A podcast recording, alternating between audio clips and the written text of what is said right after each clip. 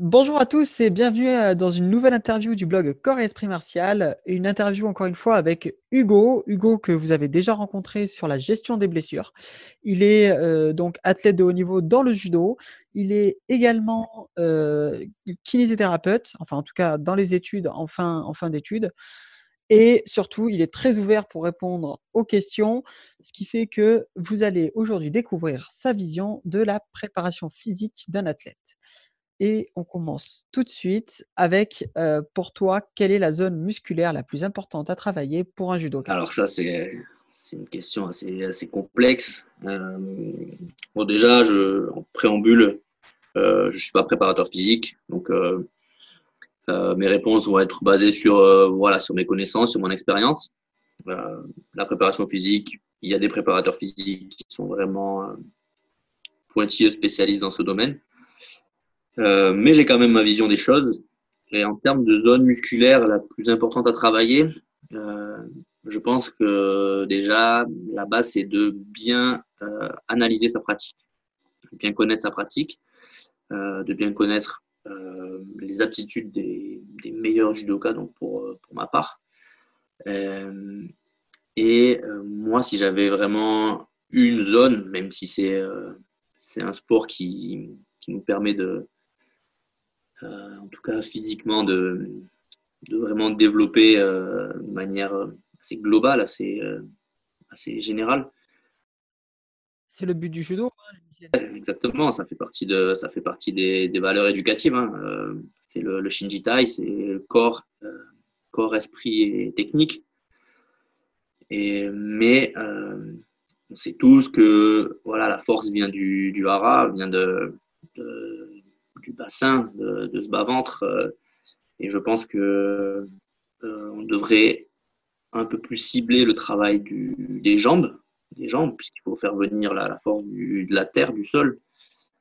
Et euh, ce travail de, bassin, de stabilisation du bassin, de gainage du bassin, qui permet de, ensuite transmettre la force au, monde supérieur et pas l'inverse. Euh, je pense qu'on a des. Des fois, on se focalise un peu trop sur, euh, sur, euh, sur ce qui se passe en haut, sur les bras, puisque c'est des bras qui nous, qui nous permettent d'attraper, qui nous mettent en relation directe avec l'adversaire, avec l'adversaire ou le partenaire. Donc, on se focalise un petit peu sur ce travail-là. Mais on en oublie que en fait, c'est la force, elle vient d'en bas. Elle vient d'en bas et, et les bras, ils sont juste là pour transmettre, transmettre cette force qui va être vraiment générée plus bas. Et même si on a envie d'avoir des, beaux biceps et, euh, des, épaules bien, gonflées, je pense qu'il faut aller faire l'effort de travailler un peu plus les cuisses, de travailler la stabilité, de travailler la force au niveau du bassin. Ça mérite à, à s'y plonger un peu plus, pour moi. D'accord, donc vraiment toute la partie basse du corps et, est-ce que tu as des exercices spécifiques que tu aimes bien faire, euh, toi, euh, ou que tu conseillerais à un jeune athlète de faire pour justement travailler cette stabilité, cette puissance? Moi, il y a une, euh, bah, y a une pratique qui est très complémentaire et plus j'ai découvert ça sur le tard, mais, mais je pense qu'il est très complémentaire et vraiment intéressante pour en tout cas le judoka.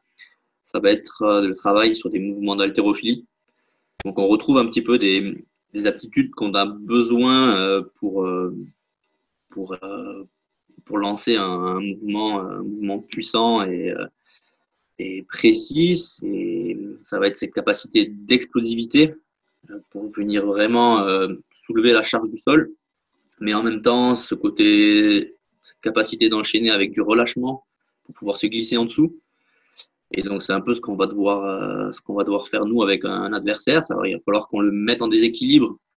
Donc, il faut qu'on engendre une, force vraiment euh, importante au niveau des jambes et venir en même temps se relâcher pour pouvoir se glisser en dessous et euh, notre centre de gravité en dessous du, sien et pouvoir le projeter. Je pense que l'haltérophilie, c'est vraiment une pratique à développer. Par contre, il faut que ce soit très bien encadré. Donc c'est quelque chose qui est très technique. Euh, c'est un sport, un sport à part entière, donc c'est quand même euh, quelque chose qui est, vraiment très technique et qui, demande euh, une connaissance des gestes, en tout cas d'avoir un, enseignant qui nous guide et qui nous apprend vraiment le bon geste. Mais ça peut être vraiment quelque chose qui est, très intéressant à pratiquer. Après, moi, en plus de ça, j'aime bien tout, tout, ce qui va être des exercices de mobilité. Je pense que c'est très important pour un, pour un, judoka d'avoir une très bonne mobilité. Et euh, il y a quelqu'un que, j'aime beaucoup qui s'appelle Ido Portal. C'est un, Israélien euh, qui, a été préparateur physique, notamment de, Conor McGregor, le combattant de MMA et euh, qui, travaille énormément sur cet aspect de, corps fort, mais de corps mobile. Et, euh, et je pense que c'est important de le travailler aussi dans nos pratiques. Pas uniquement un corps fort, mais d'être capable d'allier cette force et cette mobilité. C'est très, très important pour moi. Ah oui, d'autant plus euh, lorsqu'on pratique un art martial où il faut être mobile, comme le judo. On est sur quelque chose où on est beaucoup sur le déplacement. Donc effectivement, je, je te rejoins et puis j'adore le travail de Ido Portal. J'ai pas eu la chance de le croiser encore. Je ne sais pas si tu as pu aller à un de ses séminaires ou pas. Non, mais euh, c'est impressionnant. Que c'est impressionnant à le voir bouger. il a une aisance euh, qui, qui, qui, change euh, complètement la façon de, dont on voit la préparation physique. Est-ce que tu penses que toi, pour toi, l'usage de poids très lourds ou de machines est nécessaire pour un athlète? Ou est-ce que tu penses que avec le poids de corps, des élastiques, des kettlebells, ça peut suffire pour une préparation physique complète Pour un judoka, bien entendu? C'est une très bonne question. C'est une très bonne question. C'est pas facile de répondre et je ne pense pas qu'il y ait d'ailleurs une bonne réponse. Ça dépend un petit peu de, des qualités qu'on a envie, qu'on a envie de développer. mais je pense que ce qu'il ne faut pas perdre de vue, c'est qu'il faut toujours que ce soit au service de la discipline. Que ce soit du poids de corps, que ce soit du euh, travail avec des charges lourdes, euh, des barres de squat, des barres d'haltérophilie, de, des bandes développées couchées ou des kettlebells. Euh, il ne faut pas oublier qu'il faut que ça reste vraiment pour la pratique du judo et l'objectif, ça reste de faire tomber quelqu'un. Donc ça, il faut vraiment le garder euh, à l'esprit. Et euh, par contre, je pense qu'on peut faire énormément de choses euh, sans, matériel ou avec quelque chose de vraiment très rudimentaire, des élastiques, peut-être une paire de kettlebell ou et après et après de l'imagination. Euh, maintenant, c'est vrai que quand on veut vraiment développer des qualités de force, de force, euh, de force max, euh, évidemment, si on veut travailler, ben, ce que je disais, la question d'avant sur l'haltérophilie, là, on va avoir besoin de matériel. Donc, hum, vraiment faire une carrière en faisant que de la préparation physique au niveau du poids de corps, je pense que personne ne l'a jamais fait. En tout cas, je ne suis pas au courant, donc euh, on ne peut pas avoir de recul dessus. Peut-être, peut-être que ce serait efficace, peut-être que peut-être que c'est possible, peut-être que ce serait peut-être même moins traumatisant pour euh, pour des corps que de, de passer des, des, années dans des salles de muscu à soulever des charges qui sont des tonnes et des tonnes euh, qui peuvent être à la longue traumatisantes. Euh, mais euh, c'est vraiment une question qui mérite euh, d'être approfondie et euh, très intéressante, mais euh, je, je pense je ne peux pas donner la réponse. Maintenant, on, on limiterait beaucoup le, le la, enfin, la, marge de progression, effectivement. Euh, bah ça, c'est encore une fois, il faudrait, il faudrait le, le tester. Maintenant, encore une fois, pour des qualités vraiment de, de force maximale, pour, on a besoin d'avoir des charges lourdes. On a besoin d'avoir des charges lourdes, je pense.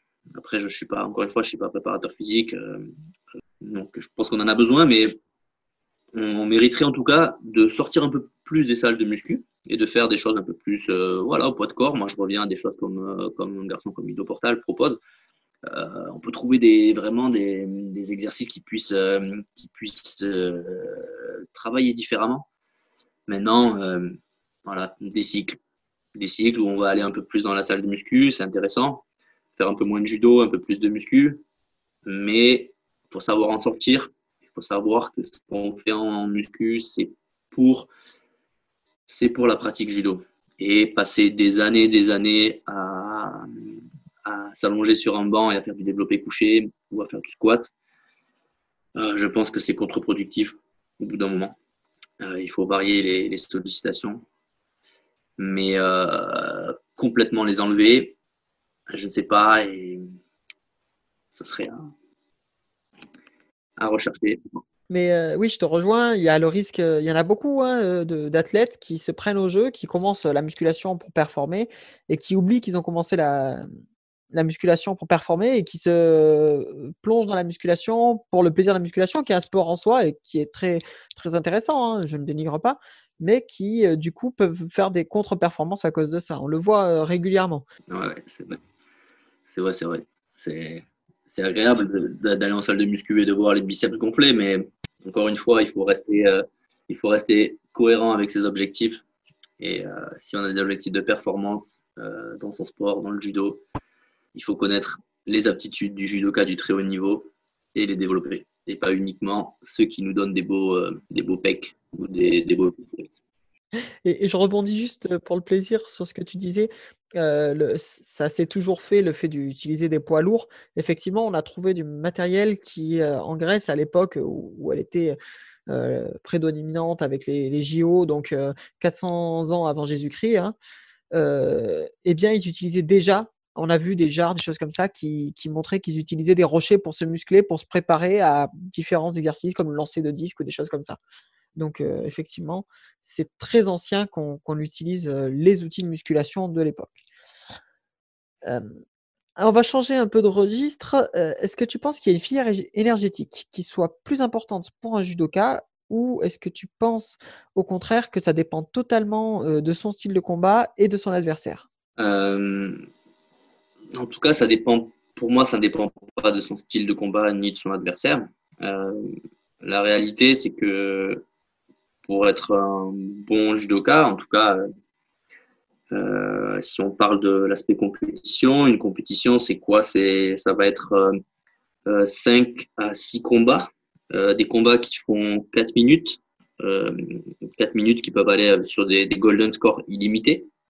donc sur une journée, être capable d'enchaîner 5 à 6 combats, donc voilà, d'être prêt d'encaisser au moins 4 minutes de combat à chaque fois sachant que c'est des combats qui vont être séquencés sur des séquences de pas plus de 20 secondes, rarement des séquences plus longues de 20 secondes, avec des temps de récup qui sont jamais plus grands que 5 secondes. Des temps à peu près entre 10 et 20 secondes de travail, 5 secondes de récupération, et à des très hautes intensités. À des très hautes intensités. Et ça, on peut pas, on peut pas aller contre. Peu importe le style de combat, on est obligé d'avoir des très hautes intensités. Donc partant de là, en fait, on se rend compte que toutes les filières énergétiques rentrent en jeu. Euh, pour tenir une journée de compète, il faut des capacités, euh, capacités aérobie très bonnes pour pouvoir récupérer rapidement entre les combats, pouvoir enchaîner les combats. en même temps, il faut, c'est un effort, le combat en lui-même est un effort lactique, donc il faut des capacités d'anaérobie lactique très bonnes. Donc c'est, c'est ce qu'on va travailler pas mal à l'entraînement. Et en même temps, il faut garder une qualité d'explosion, donc une qualité de vraiment euh, faire appel à la filière euh, lactique pour pouvoir vraiment euh, envoyer un, effort musculaire bref mais très intense. Donc en fait, on se rend vite compte que toutes ces, toutes ces filières s'entrecroisent et on a besoin de toutes ces filières-là. Et après, c'est sûr que pour le combat en lui-même, je pense que c'est quand même euh, il faut aller vers de l'effort euh, lactique. Je pense qu'il euh, faut privilégier cet effort-là. Maintenant, encore une fois, voilà, faut pas négliger le reste. Et, et ces, ces, trois filières, pour moi, pour moi s'entrecroisent et sont vraiment importantes à, développer à différents moments de la saison, mais c'est important de, de développer un petit peu toutes ces, toutes ces filières-là. Oui, Bon, je te rejoins, hein, ça c'est clair euh, que il faut, il faut de toute façon, euh, on utilise tout le temps les trois filières, peu importe le, sport qu'on fait, mais euh, encore plus dans les circonstances que tu l'as dit avec la, la, la compétition qui fait que on a, on a, on a ces coupures, il faut récupérer, etc. c'est quelque chose, quand on l'a pas vécu, on se rend pas compte, mais c'est vrai que c'est quelque chose qui est assez intense quand même. physiquement, le lendemain, on est cassé. Hein. Ah ouais, quand on n'est pas habitué, ça fait mal. Même quand on est habitué, hein, j'en ai vu des, personnes habituées le lendemain, quand on s'est donné à fond, après, ça arrive de voir des personnes avec des fièvres, des choses comme ça, parce que ben, ils ont donné leur maximum, ils n'en pouvaient plus. Donc c'est vrai que ça, on se rend pas compte quand on est à côté de l'effort qu'il y a à l'intérieur. Ça a toujours l'air plus facile quand on est à l'extérieur. Ça c'est, ça c'est sûr. Quelle est la capacité physique la plus importante pour un judoka selon toi? Alors ça, ça c'est, une bonne question. Est-ce qu'on peut, est-ce que on peut résumer euh, une capacité physique? Euh, Je pense que ce serait beaucoup trop réducteur. Et euh, vraiment, c'est, pour moi, ça reste un ensemble de capacités à, travailler. Le, le, judoka, un judoka qui est, qui est au top niveau mondial, euh, c'est un judoka qui est, fort, c'est-à-dire qu'il a des capacités vraiment de force musculaire qui sont, qui sont vraiment, vraiment puissante, vraiment importante. C'est euh, un athlète qui est puissant. Donc ça veut dire qu'il est capable de. Euh, la puissance, c'est la force, force et par la vitesse. C'est quelqu'un qui est capable de, dire, de, de, déplacer voilà, une charge euh, rapidement, une charge élevée rapidement. c'est en même temps quelqu'un qui est, qui est très mobile. Pour moi, ça fait partie d'une capacité physique d'être euh, d'être mobile. Euh, c'est quelqu'un qui va être euh, souple, euh, qui a des, des capacités gymniques développées.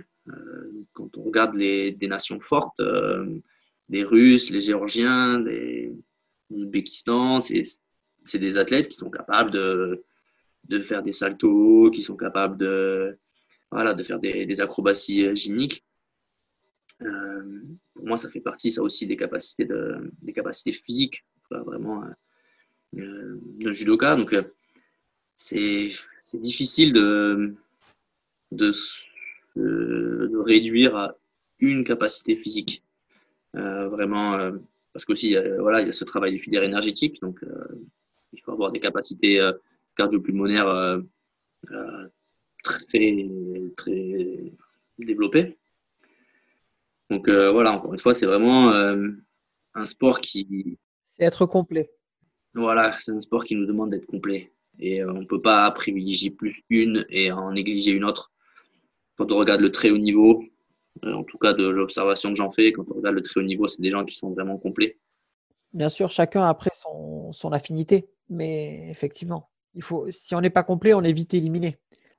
Ouais, je pense. Et l'erreur, une, des erreurs qu'on peut se faire, c'est si on a des facilités dans un domaine, c'est de ne privilégier que ce domaine-là. Et euh, eh bien, on a tout, on a chacun nos, nos, points forts. Euh, chaque combattant est différent. Maintenant, il faut, je pense que c'est, on mérite à, développer, à développer toutes ces capacités, toutes ces capacités. Vraiment, c'est euh, c'est ce qui fait que, euh, en tout cas physiquement, la différence entre les, les plus forts et, et le reste. Oui, non, mais j'entends et c'est tout à fait juste. Donc, euh, du coup, plutôt que de performer sur une seule, il vaut mieux être un peu moins bon, mais sur l'ensemble, selon toi. Il faut être très bon, très bon partout. Soyons excellents partout en visant l'excellence partout.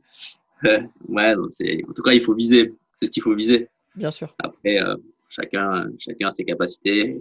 Chacun ira, ira au bout de, ses capacités physiques. Mais en tout cas, je pense que c'est ce qu'il faut viser. Bien sûr. Il faut se fixer des objectifs euh, qui sont suffisamment ambitieux. Sinon, on, on sur nos, enfin, on se, repose sur nos, nos lauriers et on n'avance pas. Euh, est-ce qu'il y a un exercice de préparation physique que tu aimerais voir euh, plus souvent dans les dojos? Euh, alors, si on parle de préparation physique dans les dojos, c'est je ne sais pas trop. encore une fois, c'est peut-être pas forcément dans les dojos, mais oui, ou alors à côté, peut-être dans la préparation des athlètes, un exercice que tu trouves qui est trop, trop oublié ou qui, mériterait d'avoir sa place, d'être un peu plus reconnu? Moi, je pense que de travailler euh, euh, des mouvements d'haltérophilie, ça peut être vraiment complémentaire. Encore une fois, que ce soit bien encadré. Euh, mais je pense que ça peut être complémentaire à notre pratique. Il y en a qui le font, il y en a qui le font déjà. Maintenant, il y en a qui le font beaucoup de manière un peu autodidacte, autonome. Et je pense que ça mériterait d'être un peu mieux encadré, d'être un peu mieux sensibilisé à ça. Mais, euh, mais voilà, ça. Et puis, euh, ça, ça, reprend la question, une question précédente, mais voilà, tout le travail de mobilité, euh, des mobilités animales, des, est quadrupédie, tout ce qui est. Ouais, voilà, tout ça, ça, ça c'est que du travail au poids du corps. Mais mais c'est ludique. C'est encore une fois, j'invite, hein, j'invite les gens qui sont qui comprennent pas trop quand je parle de, mobilité, quand je parle de, de Ido Portal, mais allez voir ces il y a plein de vidéos sur sur, sur YouTube et c'est vous allez vite comprendre le, la vision qu'il a du, du corps et, euh, et, du corps fort et mobile. Et euh, je pense que c'est des choses qu'on peut intégrer. On peut intégrer en, préparation à l'échauffement, pardon, ou euh, Même avec les enfants, comme tu le disais, c'est ludique. Donc euh, même les enfants, euh, très tôt, en plus, on risque pas de les blesser. C'est vrai que c'est top. Ouais, ça, ça développe des aptitudes, la coordination, représentation spatiale, apprendre à mettre la tête en bas. pour le Newaza Pour le Newaza au judo, en plus, ça donne une certaine mobilité au sol. Non, c'est vrai que c'est rempli d'atouts. On a même fait une petite vidéo, justement, si ça vous intéresse, on la mettra en lien. On mettra aussi, bien sûr, Ido Portal. Mais euh, on a fait une vidéo sur comment faire varier vos quadrupédies si vous voulez en faire à la maison. des idées pour faire varier, pour complexifier ou faciliter. On vous balancera tout ça en lien. Euh, comme ça, ça peut vous donner des idées. Euh, est-ce que, au contraire, tu aurais un exercice que tu aurais voulu voir supprimer des dojos parce que tu le trouves dangereux, parce que tu le trouves qui n'a aucun intérêt euh, bon, encore une fois, dans les dojos, euh, c'est difficile. Euh, c'est difficile de parler en tout cas d'exercice de, préparation physique dans le dojo, mais moi, ce serait, plutôt dans les salles de muscu, de sortir un peu des salles de musculation, de sortir des bandes de développé couché, de sortir des, des mouvements de squat, en tout cas, moins, y aller un peu moins souvent. Quand on a atteint des, des max, des paliers, bon, bah, c'est bon, c'est bon. développons autre chose.